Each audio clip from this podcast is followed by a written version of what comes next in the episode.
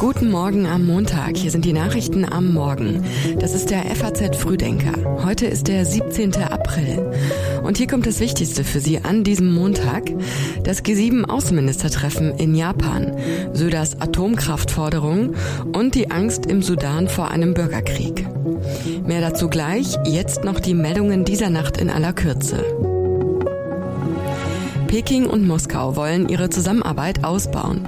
Nach dem Besuch von Verteidigungsminister Li bei Putin bestätigen Staatsmedien, das gelte auch für die Streitkräfte. Zwei Wochen vor dem Start des Deutschland-Tickets haben Verbraucherschützer vor einer Einschränkung von Fahrgastrechten für Nutzer der neuen Fahrkarte gewarnt.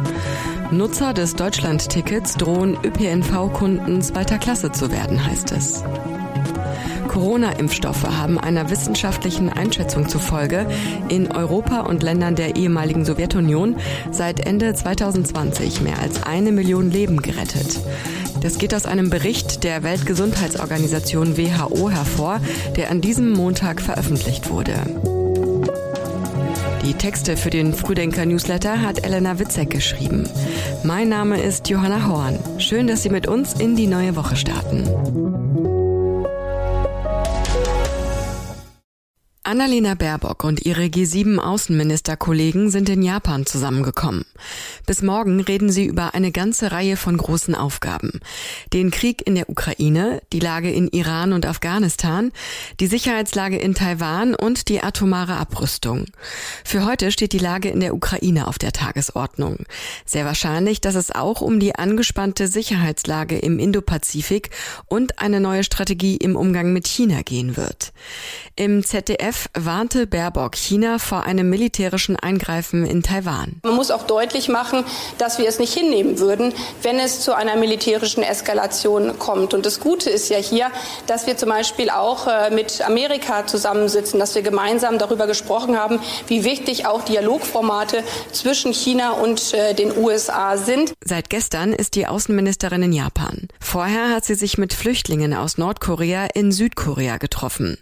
Südkorea ist für Deutschland der drittwichtigste Handelspartner in Asien nach China und Japan. Japan hat gerade die Präsidentschaft der G7-Runde inne, zu der neben Deutschland bekanntermaßen Frankreich, Italien, Kanada, die USA und Großbritannien gehören. Der Expertenrat für Klimafragen veröffentlicht einen Prüfbericht zur Berechnung der deutschen Treibhausgasemissionen. Und die Ankündigung stimmt nicht gerade zufrieden. Nach Zahlen des Umweltbundesamtes ist der Ausstoß an klimaschädlichen Treibhausgasen im vergangenen Jahr zwar leicht gesunken, die zulässigen Emissionen sind in einigen Bereichen aber deutlich überschritten worden. Bei der letzten Erhebung kam heraus, dass die Treibhausgase von 2000 an um knapp ein Drittel zurückgegangen sind. Die Hälfte dieser Reduktion ist dem Energiesektor zu verdanken. Der Expertenrat hat immer wieder angemerkt, es werde zu wenig getan, vor allem in Verkehr und Industrie.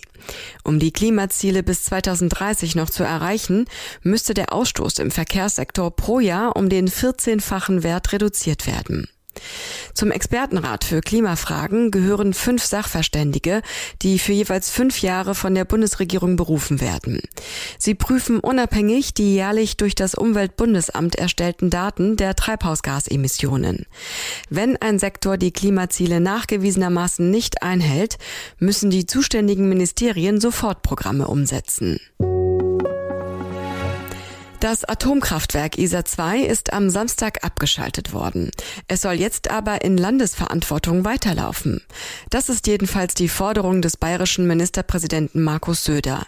Die hatte sich schon vor dem Wochenende abgezeichnet. Es ist ein schwerer Fehler, aus der Kernenergie zum jetzigen Zeitpunkt auszusteigen.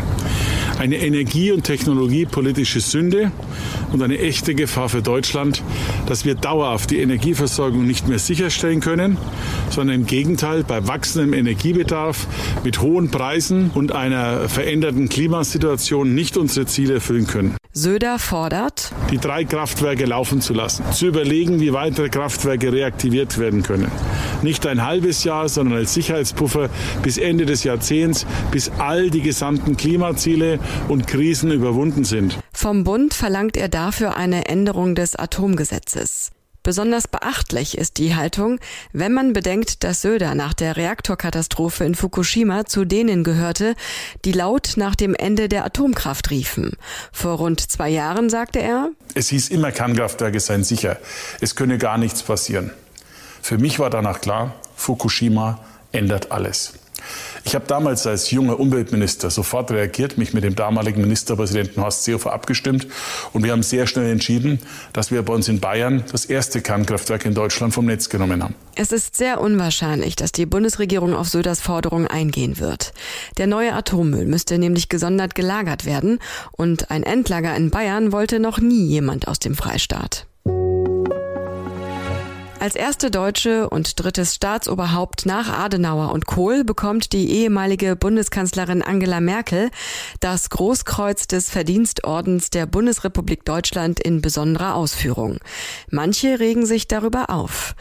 Westbindung Deutsche Einheit Krisenmanagement reicht Merkels politisches Vermächtnis für eine Ehrung aus, die auch Adenauer und Kohl bekamen. Geht es um eine nachträgliche Rehabilitierung ihrer Russlandpolitik oder gar eine gemeinsame Linie, bei der Bundespräsident Steinmeier sich als ihr ehemaliger Stellvertreter auch ein bisschen selbst auszeichnet? Wie hilfreich für diese Überlegungen ein Orden ist, der augenscheinlich vielen Deutschen wenig bedeutet, lässt sich schwer ermessen. Unbestritten ist, dass es mit dem Bundesverdienstkreuz ausgezeichnete Menschen gibt, deren Vorbildhaftigkeit zu wünschen übrig lässt. Diskutiert wird jetzt also auch, warum solche Auszeichnungen überhaupt noch existieren. In Sudan wächst die Angst vor einem Bürgerkrieg. Die schwere Staatskrise mit erbitterten Kämpfen zwischen Armee und Paramilitärs lässt das Land immer tiefer im Chaos versinken. Am Wochenende sind bei den Gefechten drei Mitarbeiter des Welternährungsprogramms WFP getötet worden. Das hat daraufhin entschieden, seinen Einsatz vorerst auszusetzen. Ärzte berichten von Dutzenden Toten und Hunderten Verletzten. Die militärische Lage ist unübersichtlich. Quellen, die sich widersprechen, berichten von einer Stürmung des Präsidentenpalasts und der Kommandozentrale der Armee. Umkämpft waren gestern auch der internationale Flughafen der Hauptstadt Khartoum und die Zentrale des Startfernsehens. Für Zivilisten ist die Lage in der Hauptstadt besonders gefährlich. Und jetzt noch wie immer am Montag ein kurzer Blick auf das, was diese Woche noch wichtig wird. Fast 14 Jahre nach dem Absturz eines Air France-Fliegers zwischen Rio de Janeiro und Paris mit 228 Toten soll heute ein Urteil fallen. Airbus und Air France drohen Geldstrafen von bis zu 225.000 Euro. Am Mittwoch kommen die Präsidenten Polens und Israels mit Bundespräsident Steinmeier zum Gedenken an den Aufstand im Warschauer Ghetto vor 80 Jahren in Polen zusammen. Am 19. April 1943 erhoben sich jüdische Aufständische in Warschau gegen die einmarschierenden SS-Einheiten. Die meisten wurden ermordet. Am Mittwoch erscheint außerdem der neue Roman von Benjamin von Stuckrad-Barre. Der Zeitpunkt passt gut, weil die halbe Bundesrepublik über Döpfners Menschenbild, Reichels Sexismus und Springers Ideologie diskutiert. Noch wach wurde in den letzten Wochen von vielen Promis beworben. Der Roman spielt in der Medienbranche. Und das war's für heute. Den nächsten FAZ Frühdenker gibt es morgen früh ab 6 Uhr wieder. Wir wünschen Ihnen einen guten Start in die Woche.